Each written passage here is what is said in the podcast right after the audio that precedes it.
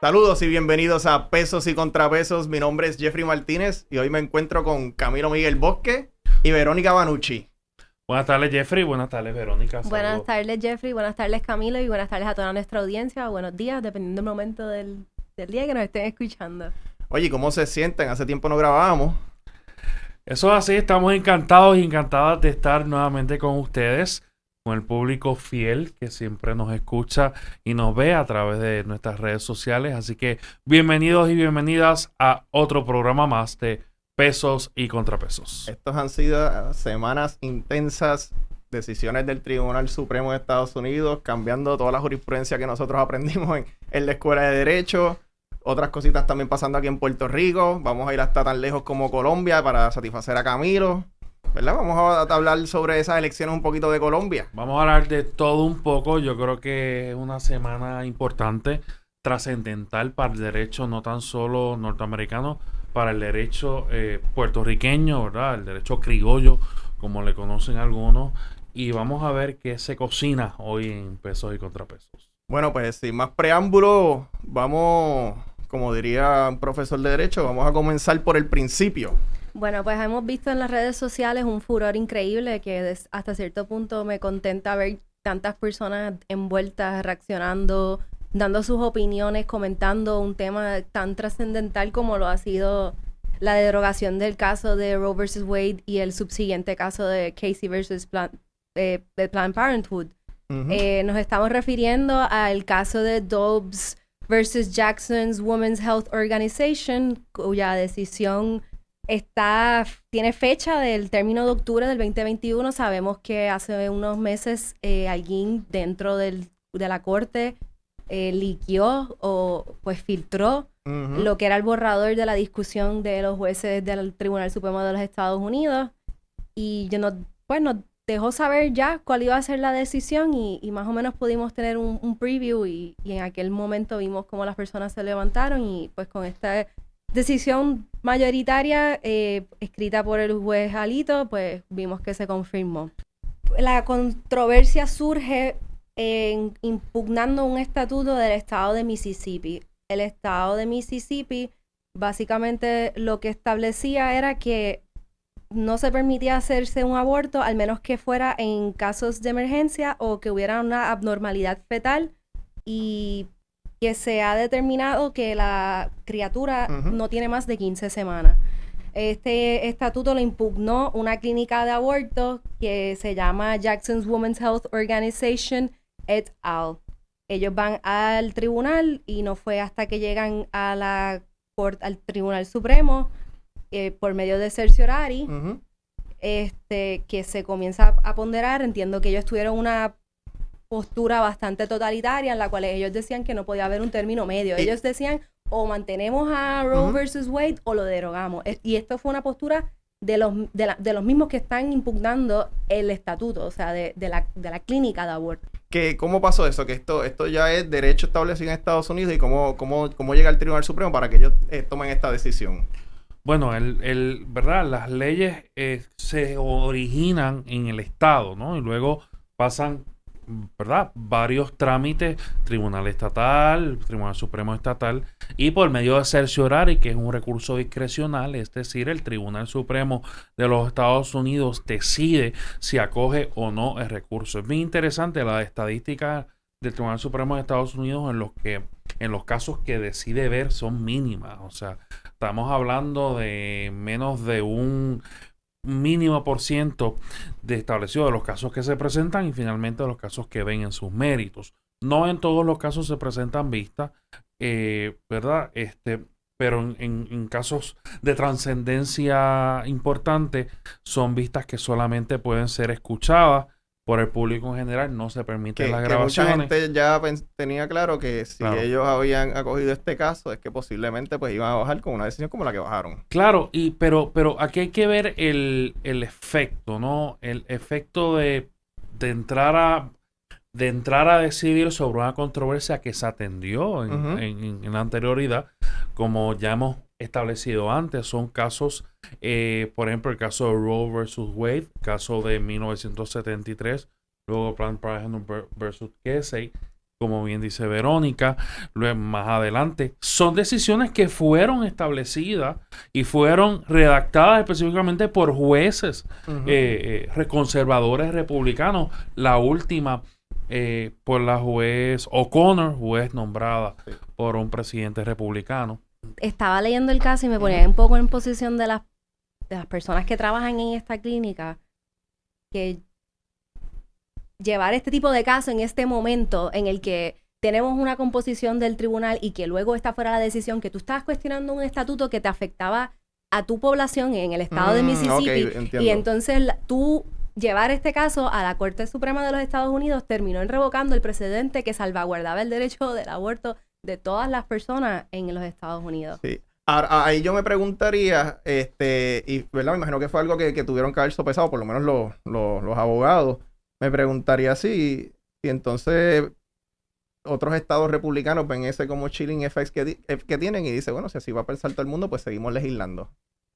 Pero, pero sí, sí, este, al llevarlo, pues pasó lo que pasó ahora y pues, Pero lo otro hubiera sido validar el estatuto sin, porque mientras no se lleva a la corte, el estatuto se presume válido y entonces pues tendríamos una prohibición para en la cual las personas con de menos Mississippi. de 15 semanas no se de 15 semanas o más no pudieran hacerse un aborto.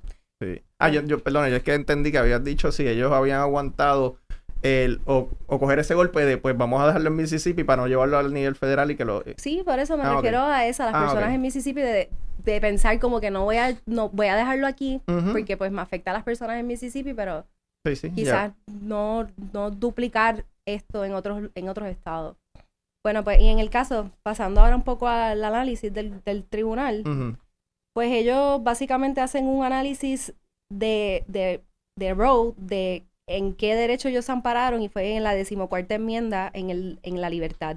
Entonces, pues allá pues se desprende que la privacidad que ellos interpretaron que le daba a las mujeres y a las personas gestantes el derecho a hacerse el aborto emanaba de la primera, la quinta y la novena enmienda. Entonces, pues ellos dicen, no se trata de una clasificación basada en sexo, lo cual entonces hubiera activado un escrutinio estricto, que para entonces eh, los escrutinios se hacen en derecho constitucional para ver si una ley es válida o no. Un escrutinio estricto es cuando eh, hay una clasificación eh, pues sospechosa, como eh, bueno, en Estados Unidos el sexo no es una clasificación sospechosa, pero ellos descartan de antes, por alguna razón hacen el, el el- sexo el- tiene como, el- como un escrutinio el es, es como raro, exacto. Y ellos, Rico y ellos no. lo descartan. Ellos dicen, no se trata a algo que aplica, pues no, no es una clasificación por sexo. Sin embargo, pues se aplica el escrutinio ra- racional, que eh, entonces el análisis que hacemos es el mismo que se hace en cualquier caso de procedimiento médico o, o tratamiento de salud. O sea, no está, Claro. ni, no está ni el derecho a la no Y- está el y- derecho a abortar y mucho menos el derecho a la intimidad. Y entonces ahí quiero, quiero traer a Camilo a, a la conversación, este, que, que nos explique un poquito sobre eso del debido proceso de ley sustantivo y si puede entonces hablar un poquito sobre lo que dijo Clarence Thomas. No, no, no la opinión completa, este, concurrente, sino simplemente lo, a lo que se refería. Antes de entrar ahí, me gustaría, ¿verdad?, hacer un, un footnote en cuanto a los poderes enumerados del Congreso. Verónica habla de las penumbras de la Constitución. Eso me recuerda a, a mi clase de constitucional. Entonces, eh, bajo ese análisis, existen ahora mismo, ¿verdad?, dos gobiernos. Vamos a ponerlo así, el gobierno federal y el gobierno estatal. El gobierno federal solamente puede entrar a los poderes que establece la Constitución, que son poderes, literalmente son poderes enumerados. Es decir, lo que establezca la Constitución, pues la, eh, el la Corte Federal, el Congreso, o sea, el- todo el andamiaje del gobierno federal pueden entrar ahí y tienen jurisdicción para hacer eso. Los demás derechos que no están en la Constitución, la misma Constitución federal se los reserva a los estados, reconociendo la soberanía que tienen los estados en verdad tomar sus decisiones, hacer sus leyes estatales, entre otras. Así que bajo esa, esa premisa debemos establecer claramente que bajo el análisis, y habla, ¿verdad? Sorprende, ¿no? La, la, el la conversación, y no sobra todo, porque cuando uno ¿verdad? analiza esto, realmente es los jueces del Tribunal Supremo conversando sobre el derecho al aborto. Y, y Clarence Thomas en resumen, ¿verdad? Lo que dice es no, no, el aborto no está en la constitución. Y más aún, y más aún que hay que tener mucho cuidado. Mención, y luego eh, eh, el juez Kavanaugh lo, ¿verdad? Lo, lo limita un poco y dice no, pero él habla sobre las pastillas anticonceptivas las menciona. Menciona también un poco sobre el matrimonio eh, igualitario que no, está en la, que no está en la constitución. Pero claro, si nos vamos bajo ese análisis, tampoco estaba en la constitución el matrimonio eh, eh, interracial. que es el caso de Lewis versus Virginia. Y ese mismo matrimonio interracial, sabiendo y colocando como analogía a Clarence Thomas, Edward Clarence Thomas, sabemos que es un juez de raza negra y está casado con una mujer blanca. O sea, que no me puede venir aquí a decir que va a revocar una cosa y va a dejar la otra. Que hay que tener mucho cuidado cuando los jueces, ¿verdad? Obviamente se expresan de esa manera y luego el juez Kavanaugh eh, en, la, en la opinión estable, eh, dice que no, que no es la intención de la corte llevar a hacer esa... Llegar hasta esos límites. Llegar hasta esos límites. Pero, pero diciendo, ¿verdad? Y resumiendo un poco, es que eh, se dice en la, ¿verdad? El juez Alito, el juez que, que hace la, opinión mayoritaria, la escribe, dice, realmente el derecho, eh, la constitución no habla del derecho al aborto.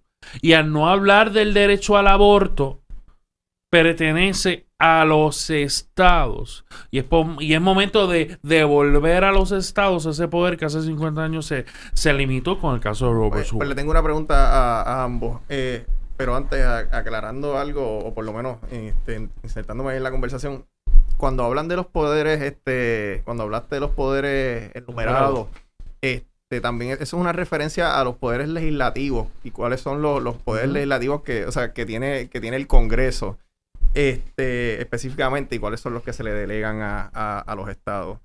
Este, digo, o sea, los que, los que no están enumerados son los que se, que se le han delegado a los estados.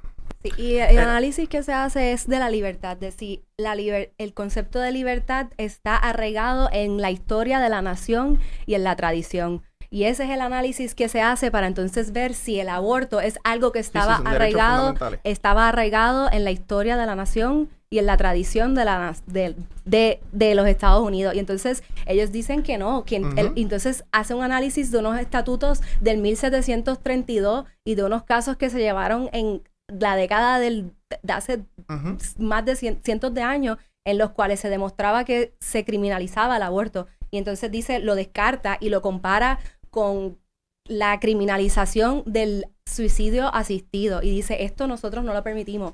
Más sin embargo, dice que el derecho a la libertad sí nos permite portar armas y hace, menciona el caso de McDonald's.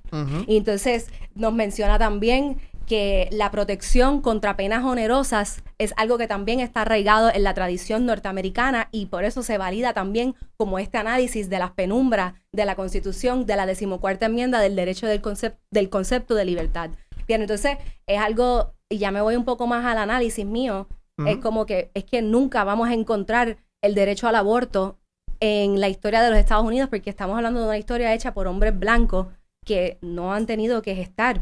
Y por lo, sí, y que también remitámonos también al momento en el que se criminalizaba el aborto, que, o sea, que al momento de Roe versus Wade, ellos dicen sí, 30 estados lo criminalizaban y por eso entendemos que es algo palpante que no está, nuestra, no está en nuestra historia.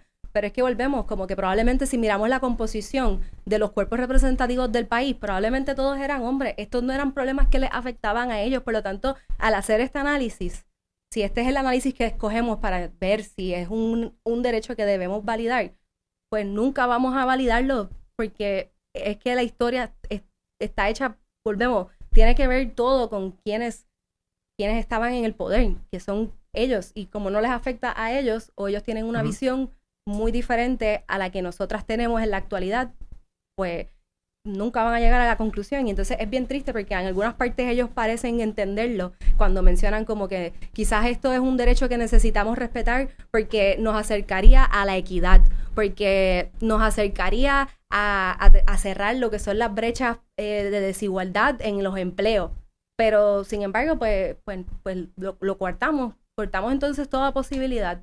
Y, y dicen que Roe estuvo mal y que Casey estuvo peor por validarlo. Y, y para entonces ellos dicen, pues está bien, Casey lo único que validó a Casey es que teníamos un stare decisis Ujú. en el que pues tenemos que respetar las decisiones para poder permitir eh, la pues continuidad y, y la, y salvaguardar pues la, la- pues, las cuestiones, dar- darle certeza a las decisiones, como que no estar cambiando la, la- la cuestión legal así por de la noche a la mañana, pero entonces lo- eso es lo único que justifica a, a Casey.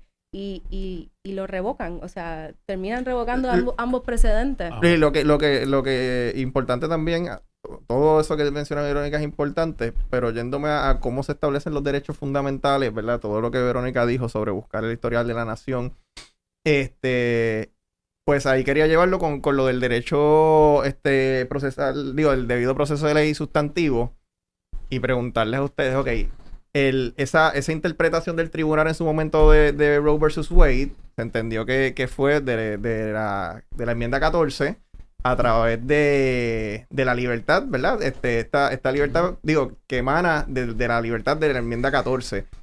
Y hay otro, otros derechos que surgieron de, de esa interpretación. Ahí le pregunto a ustedes, ¿están de acuerdo con que se lleguen a hacer estas interpretaciones de la enmienda 14? Diciendo así por el, por, bueno, por decirlo así, que sea una constitución entonces que, que sea de viviente y que, y que estos jueces tengan esa, esa discreción de pues ir evolucionando, ¿verdad? Con, con el cambio social. O ustedes favorecen unas interpretaciones más restrictivas. Antes de contestarte esa pregunta, yo tengo que hacer un análisis interno y, pensar qué ha cambiado de los jueces conservadores de, de 1973, luego en Casey, qué ha cambiado, porque fueron dos jueces conservadores, qué ha cambiado ahora, bueno, obviamente fueron más, pero estoy hablando de los que escribieron la, opinión de la corte, versus lo que hay ahora. Que, que en, el en el conservadorismo o que en el en el en verdad en la manera de ver las cosas y la vida la manera más más, más eh, estricta más literal ha cambiado. Pues no lo sé. No sé en qué, qué pensaron ellos en, en el momento que escribieron Roe y Casey y, y qué están pensando los porque cuando uno ve esas opiniones y lee esas opiniones uno piensa bueno pero es que la lógica me dice que con el tiempo eh, esa, esa eh, enmienda, decimos, eh, la enmienda 14, debe ir ampliándose, ¿no? Depende, ¿verdad? La forma en que uno interpreta la ley, que un juez interpreta la ley. Porque obviamente es, las circunstancias de vida van cambiando, las épocas cambian, los seres humanos evolucionamos, evolucionamos en la manera en que, en, ¿verdad? En que vemos la vida.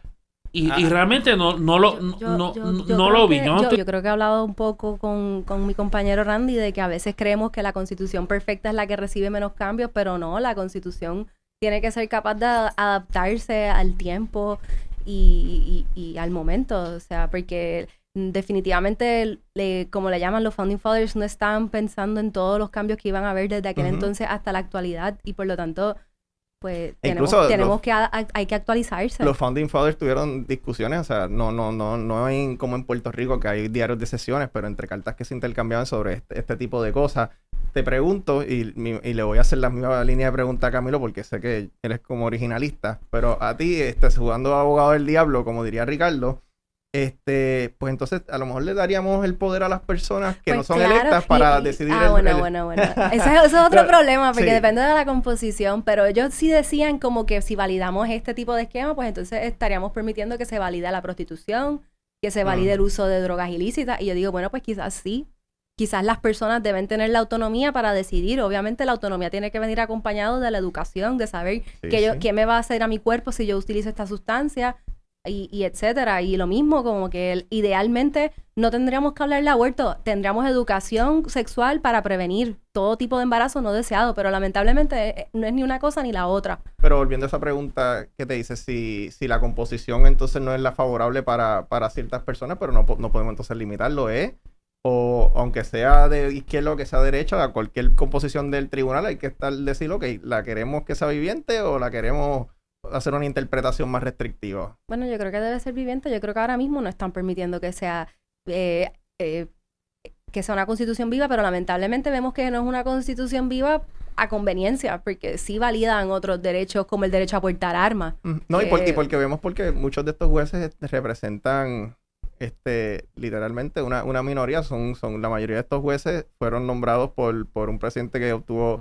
Este, la menor cantidad de votos en las dos elecciones y algunos también fueron, este, pasaron por el- un Senado que representa también este, menor cantidad de lo que representan lo- los, los demócratas en el Senado, por eso de que los senadores representan a los estados y no a las poblaciones. Y pero, ajá, Camilo, la misma pregunta. Mira, Jeffrey, yo sé que estaba eh, loco porque te contestara esta pregunta. Yo creo que con la, la constitución viviente hay que tener mucho cuidado, ¿no? Eh, la manera que uno interpreta la ley, uno debe ser claro. O sea, eh, la- los poderes se, ¿verdad? La, la constitución establece poder legislativo, ejecutivo y judicial. Cada quien tiene su rol. Su rol el rol de la, eh, de la judicatura, ¿verdad? Del Tribunal Supremo Federal, tribunales eh, supremos estatales también, es interpretar la ley. ¿Cuál fue la intención legislativa al momento? ¿O cuál fue la intención, verdad, de los padres de la, de la Constitución, los fundadores, de, de, de, al momento de crear qué fue lo que pensaban en ese momento? Y entonces trasladarlo. Pero la línea es muy fina entre constitución viviente y legislar. Como tú muy bien dijiste ahorita, no puedes tener dos ramas legislativas. Camila, entonces te pregunto, como fui abogado del diablo con Verónica, ¿qué pasa entonces si el cuerpo legislativo del Estado o el del Congreso se, se mueve muy lento, no se está adaptando a los tiempos? Bueno, yo creo que hay mecanismos eh, en ley, hay mecanismos de enmendar la constitución. Porque si no, si no, si no hubiese sido por, porque- por Brown and Board of Education, ¿qué hubiese pasado? Sí, pero, pero, pero me gustaría, me gustaría tocar, tocar un punto que, que creo que no se ha traído sobre la mesa. La constitución no está escrita en piedra. La constitución se puede enmendar a la medida que sea posible. Y son los estados, componentes de la nación, quienes tienen, ¿verdad? Eh, las legislaturas de los estados, de poder- el poder de enmendar la constitución. Yo sé que, que, o posiblemente, a lo mejor me equivoco, tú estarías en contra que lo codifique a nivel federal. Fíjate, que, que- buena pregunta. Yo no, no, no me atrevería a, a contestar. Yo O creo sea, sí, que... sin, sin, sin, sin entrar en, en sería, tendría el, el Congreso ese poder, sin entrar en eso. Si puede el Congreso, bueno, hay que ver si está numerado. Si, si está numerado. ¿Crees que debe ser el Congreso o los estados?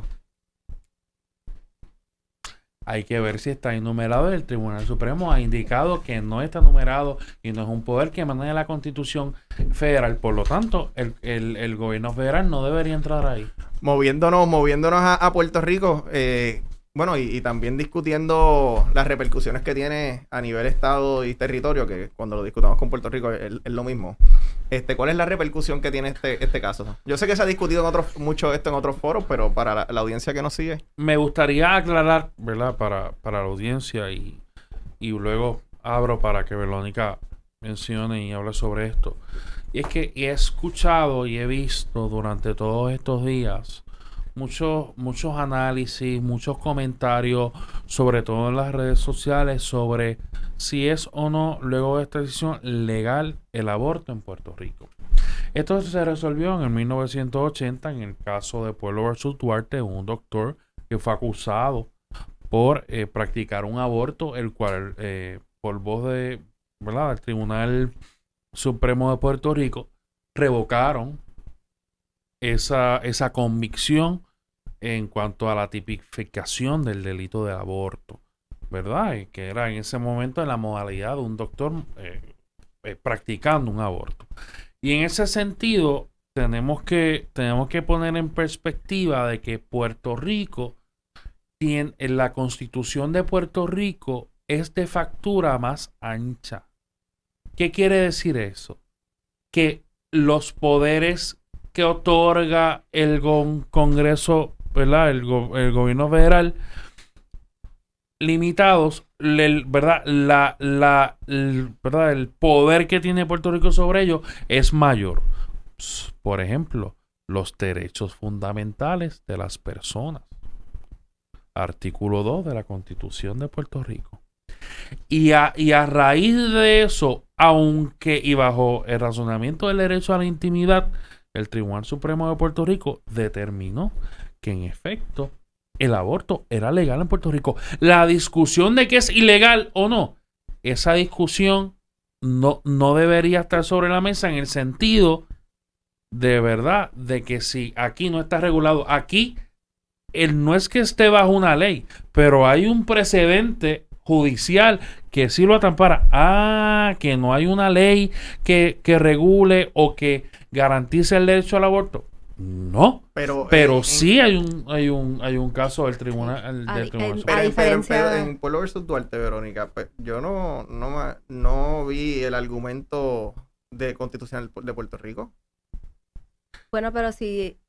Acuérdate que se revoca Casey y Roe, y ellos dicen que lo que yo mencioné ahorita de que penumbras de un derecho. El aborto, el derecho al abortar no está, el derecho a abortar está implícito en el derecho a la intimidad y a la privacidad y de tomar las decisiones que una desea con su cuerpo, pues eso en Estados Unidos ellos lo descartan. En Puerto Rico, como menciona Camilo, está el derecho a la intimidad, eh, que es de factura más amplia, está interpretado eh, extensamente en casos como Figueroa Ferrer, que la intimidad de las personas y de la, inviolabilidad de la persona, pues yo entendería que si el, el, se- el aborto sigue siendo legal, para impugnarlo hay que revocar Duarte. Eso tiene que pasar el mismo procedimiento de instancia apelativo y, de- y llegar al Supremo, que es quien puede invalidar esa decisión.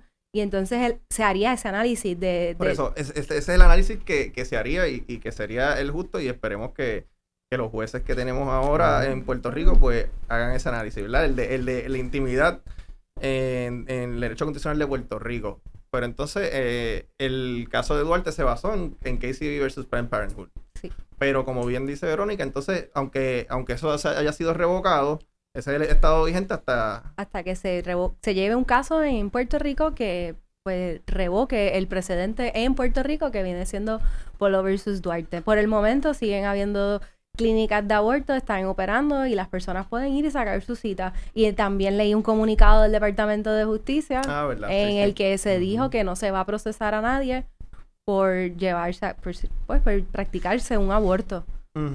Bueno, pero obviamente, y hay que ponerlo en perspectiva, eh, en la concurrente del juez Trías Monge, eh, eh, habla sobre el derecho a la intimidad, o sea, en ese caso. Eh, eh, y es una concurrente que, que, Sí. que sí, que, que está a favor, a favor de la decisión, pero, pero sí, como que llega, llega, llega de otra manera. Sí, pero no es que no está una, es una disidente concurrente.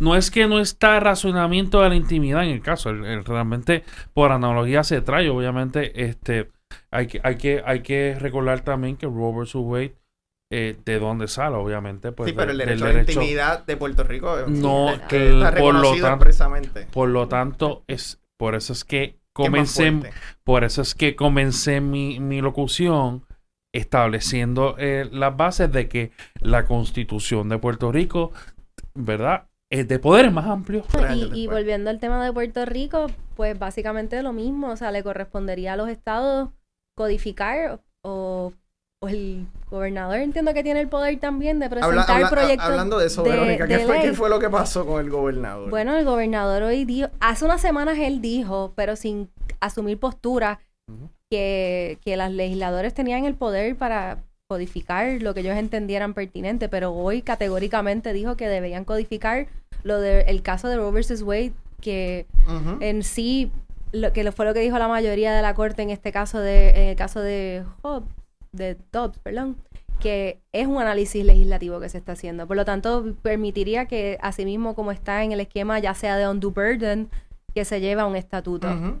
Y entonces a mí me parece que el gobernador está un poco ignorando que ya hay un proyecto del Senado presentado por el representante Ana Irma y algunos representantes, senadores, perdón, senadora Ana Irma y algunos senadores del Partido Nuevo eh, Independentista, perdón, que pudiera o endosar ese proyecto categóricamente o incluso él tiene la potestad de presentar proyectos de administración, si él, entonces él tiene tanto deseo que el derecho de las, de las personas estantes a decidir sobre su cuerpo se perpetúe, bueno, pues que, lo, que tome la iniciativa él. Tiene, tendría muchísimo peso que salga de su oficina. Por eso pensé que fue más un, un acto así de, darle el balón político a, los populares que, están fallando guiritas solos. En todo. En todo, porque, vamos, acaba de pasar el, el, proyecto en el Senado de, de, Rodríguez Bebe. no creo que haya, no haya ambiente en el Senado para codificar Roe versus Wade. Y eso sí, yo entiendo que, y como tú dices, ya también Ana me había presentado un proyecto, creo que esto es más, vamos a ponerlos en el spotlight para que vean cómo otra vez fallan. Estoy de acuerdo, sí. Pues, este, ah, pero, pero hablando de, de proyectos que, que sí están bajo la consideración de, del gobernador, el, el 1133, Verónica y Camilo, que, ustedes tuvieron hasta una, un podcast aquí, ¿verdad? Este, ¿Con quién fue que conversaron? Nosotros estuvimos un, tiempo hablando con el profesor Iyari Río, eh, profesor economista de la, de la UPI. Ese episodio está disponible en nuestras redes sociales, lo pueden buscar hablando del salario mínimo y cómo la ley del salario mínimo que se aprobó eh, el año pasado, pues dejó fuera a las personas que trabajan a base de propina. Y entonces, pues ante este vacío legislativo, pues dos populares, dos representantes del Partido Popular Democrático, Aponte Santiago, Santiago Nieves, Aponte, Aponte Rosario, si no me equivoco, eh, pues presentaron un proyecto que al inicio de la, del trámite legislativo buscaba aumentar un 75% este verano y en un 100% luego. Parece que en el interín, pues en las discusiones para tratar de presentar algo aprobable, pues el proyecto se disminuyó a un 50% del salario vigente y que siempre sea un 50% del salario vigente, que sería un 4, 4 es 8.50, pues 4.25. Este, el proyecto fue aprobado por descargue, eh, se votó sobre el proyecto informe positivo en la Comisión de Asuntos Laborales presidida por Domingo Torres y a su vez la Cámara de Representantes votó a favor, pasa el Senado, el Senado vota a favor, tres abstenciones. So ahora el proyecto queda sobre el escritorio del gobernador que está esperando para que él lo firme. ¿Y cuáles, cuáles eran unas de, de las oposiciones que posiblemente o argumentos que tenían contra ese proyecto? Bueno, eh, siempre es la contraparte viene siendo el patrono que presenta su postura de que no puede pagar este salario completo, que eso representaría un golpe para sus negocios.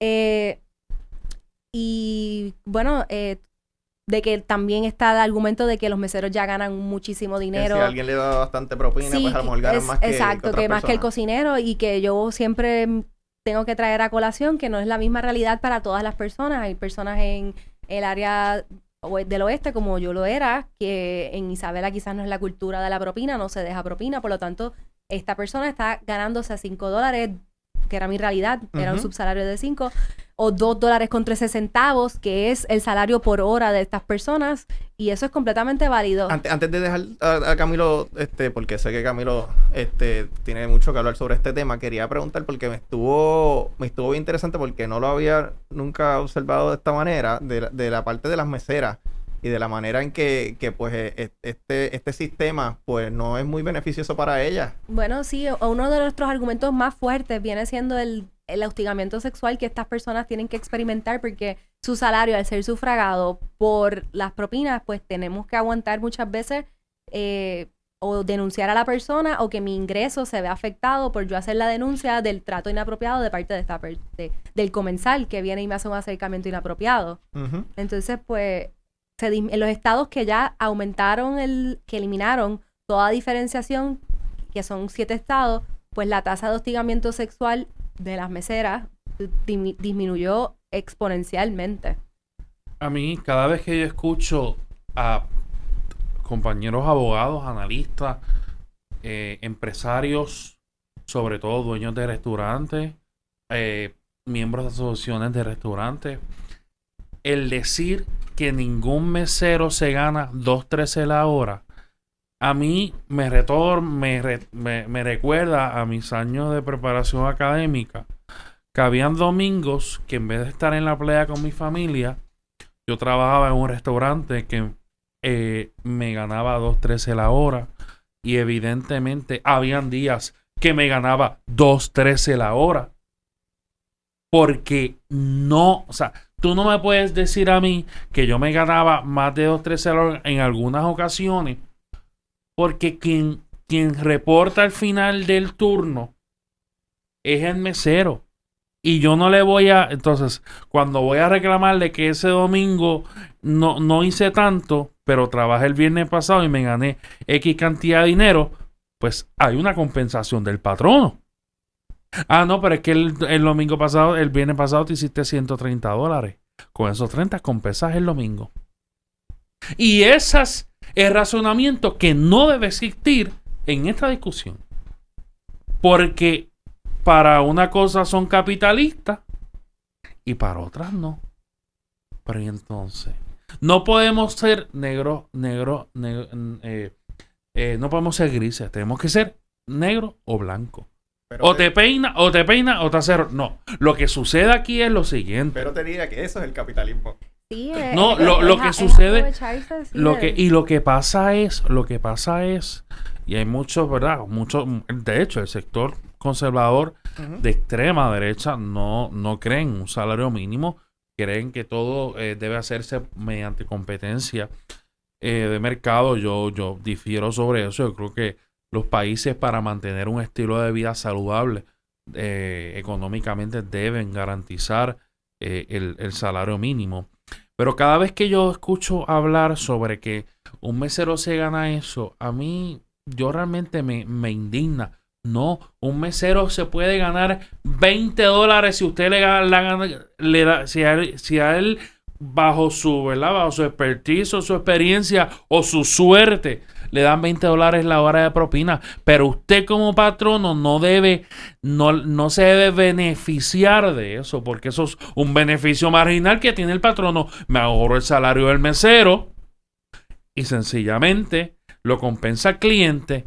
Y es un elemento cultural. Aquí con el ay bendito le damos 10 pesitos de propina al mesero. Pues esa es una relación entre yo como consumidor y mi mesero. El patrono o el dueño del restaurante no tiene por qué eh, involucrarse y por qué beneficiarse. Ya de entrada, al yo sentarme en mi restaurante, el patrono se está beneficiando bajo sus márgenes de ganancia que él lo ponga, pero tras que eso te vas a beneficiar con la comisión de propina.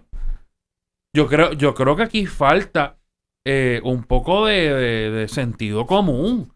De sentido común. Y, y no me quiero ir de este tema sin reconocer y felicitar la labor que ha hecho la compañera licenciada Verónica Banucci Ponce Sí. y su compañero Randy Negrón en alzar la voz, ¿verdad? Eh, de su proyecto justicia salarial. Yo creo que, que hacía falta. Eh, como te mencionaba el otro día en, mediante mensaje, es un primer paso. Yo creo que el proyecto de, del 50% al salario mínimo, a mi entender y mi razonamiento, yo creo que todos debemos, todos y todas debe ser por igual. Debe haber si el sala- 850, 850. Lo que yo me gane de ahí es problema entre el consumidor y yo.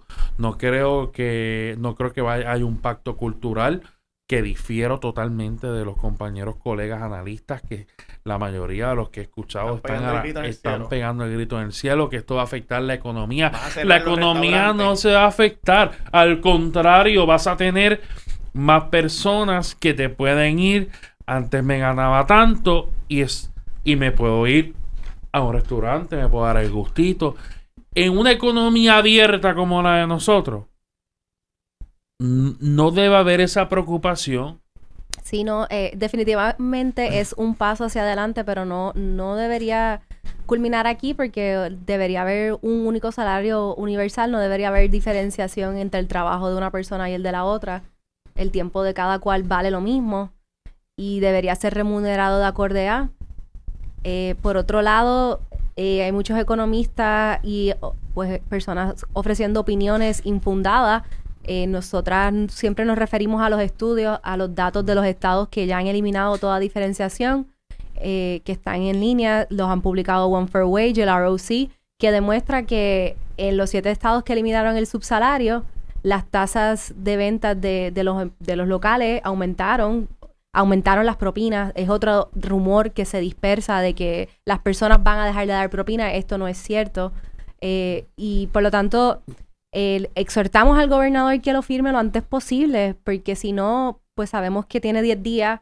De lo contrario, ocurre un veto de bolsillo. El proyecto quedaría de facto engavetado por su inacción. No. Sí, en, en el sentido, hay que, hay que recordar que, y, y me corrigen, yo creo que si no lo firma es el, porque ya está a final de la sesión y le da ese beneficio de que si no lo firma, pues se convierte en, ley- en ley automáticamente. Cuando ocurre el veto de bolsillo, es cuando la Cámara está en sesión que termina hoy, mañana. Y, si El no, y 30 no de pasó junio. nada con el proyecto. Y no pasó nada Vale. con el proyecto. Bueno, vamos ahora a hablar del presupuesto. Yo creo que es un tema que, que a muchos, ¿verdad? No, nos preocupa, ¿no? De cómo se van, evidentemente, a manejar la- las finanzas de Puerto Rico en el próximo año fiscal, cuáles son los servicios que se van a ofrecer y todo ello. Para, para empezar el tema, hay que arrancar con que la constitución de Puerto Rico claramente establece que el presupuesto se va a originar en, en la Cámara de Representantes y va ¿verdad? a tener un trámite legislativo entre Cámara y Senado. Y antes de yo venir para el estudio, me llega la noticia de que los líderes legislativos decidieron no atender el presupuesto y dejar que el presupuesto lo certifique la Junta tal y como establece la ley promesa, pero ¿y en qué cabeza cabe? ¿En qué cabeza cabe de que si yo no me pongo de acuerdo con Jeffrey, estoy renunciando a mis poderes constitucionales, a, un deber constitucional que tengo como legislador?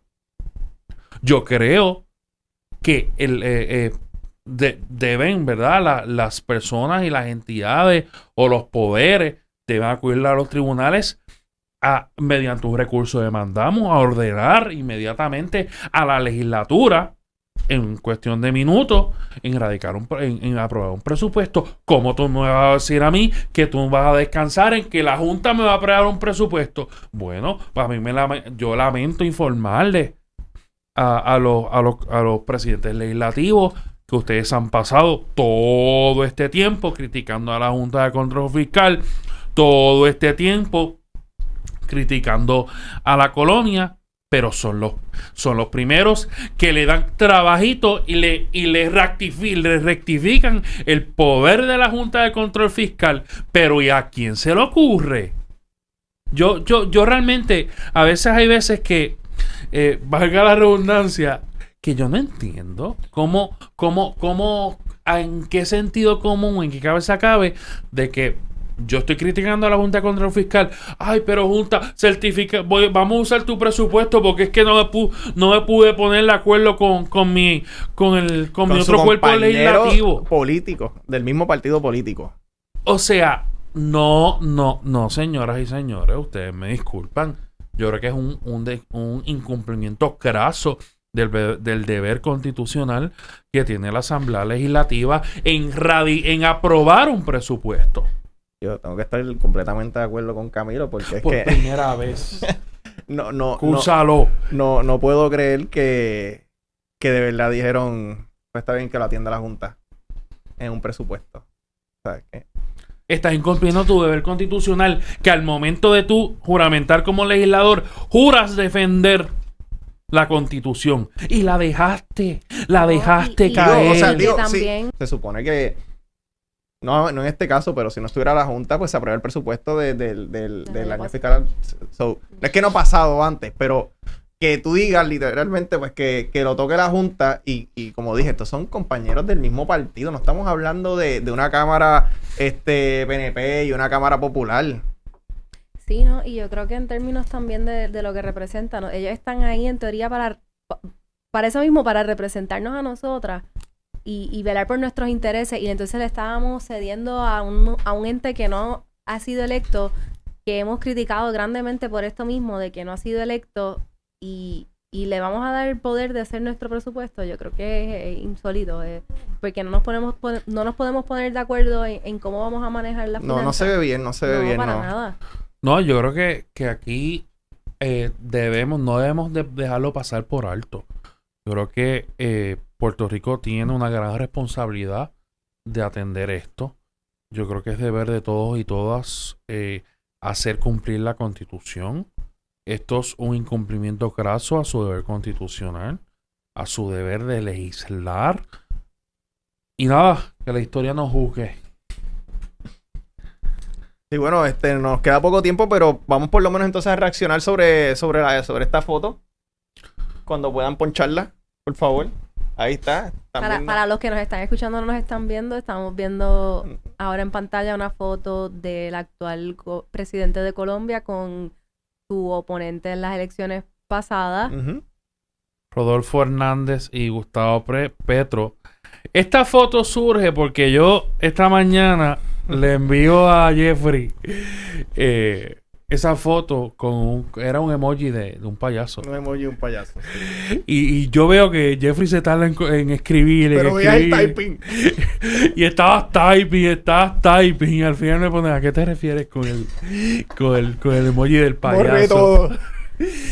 Y, yo creo que es algo bien interesante porque, ¿verdad? Eh, haciendo un poco el tracto, estas dos personas son oponentes extremos. O sea, estamos hablando del actual eh, presidente electo, Gustavo Petro, un eh, guerrillero de Colombia, una persona, ¿verdad? No, no, que no hay muchas esperanzas en cuanto a, a un sistema eh, capitalista, libre mercado y toda la cosa, ¿verdad? Lo que trae, ¿no? Un, gobierno de derecha, sino totalmente lo contrario. Este, un gobierno de izquierda. Hay un movimiento de izquierda en, en Latinoamérica espampanante eh, esto lo estoy suscribiendo yo, ¿verdad? Mis compañeros no necesariamente se, se solidarizan con eso, pero es la realidad, es la historia que está viviendo. Y es por como, ¿verdad? Eh, mediante una analogía, es como poner a, Trump con, con Biden a, llegar a unos acuerdos.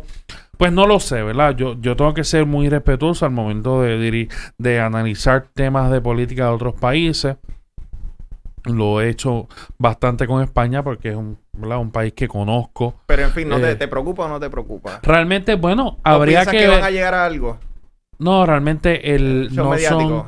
No, es un show mediático, no hay la voluntad política para hacerlo. En una entrevista con, con la vicepresidenta electa Marqués, Francés Marqués, si no me equivoco, eh, dijo, ¿verdad? En una entrevista desde su natal ciudad Cali, que muy le preocupaba ¿no? Eh, las, las ideas que pudieran proponer ese, ese partido que lidera Rodolfo Hernández, así que no va para ningún lado, al igual que no va para ningún lado ninguna coalición que, quieran hacer. Eh, Petro definitivamente sorprendió con la foto, o sea, ¿quién se iba a esperar e-, ese tipo de imagen? Eh, por lo tanto, quizás no es la izquierda extrema que muchos esperaban ver, de que, mira, ni un vaso de agua a, la oposición, a la persona que no piense igual que yo. Por el contrario, pues mira, me puedo tomar una foto con él, quién sabe, compartimos ideas, porque estamos pensando en el bien del país, no solamente estoy pensando en mis ideales personales, quizás yo difiero enteramente en la manera en que esta persona ve el mundo económico o, los derechos civiles, los derechos humanos, pero podemos dialogar, podemos llegar a un consenso, como que no, no nos vamos a trancar a la hora de aprobar un presupuesto. Bueno, yo creo que hemos tocado varios temas interesantes. Se queda mucho por, por discutir, sobre todo eh, importante lo que está ocurriendo y lo que ocurrirá con el presupuesto. Vamos a ver si finalmente la Junta lo certifica y eso eventualmente lo discutiremos más adelante. Y también Verónica nos mantendrá al tanto y Randy con, lo que pase con el proyecto 1133. Esperamos que lo aprueben. Así mismo. Bueno. ¿Dónde nos pueden conseguir, Camilo? Amigos y amigas, ustedes nos pueden conseguir ahora mismo. Van a YouTube y buscan pesos y con contrapesos, le dan, mire, a la campanita. Y la campanita no va a sonar en ese momento, pero cada vez que pesos y contrapesos subo un video, sí, sí le va a dar el notification. Así que búsquenos también en Instagram, en arroba pesos y contrapesos, en Twitter, arroba pesos PR y obviamente en Facebook, pesos y contrapesos. Bueno, pues eso ha sido todo por hoy. Los vemos el próximo miércoles a las 6 y media pm.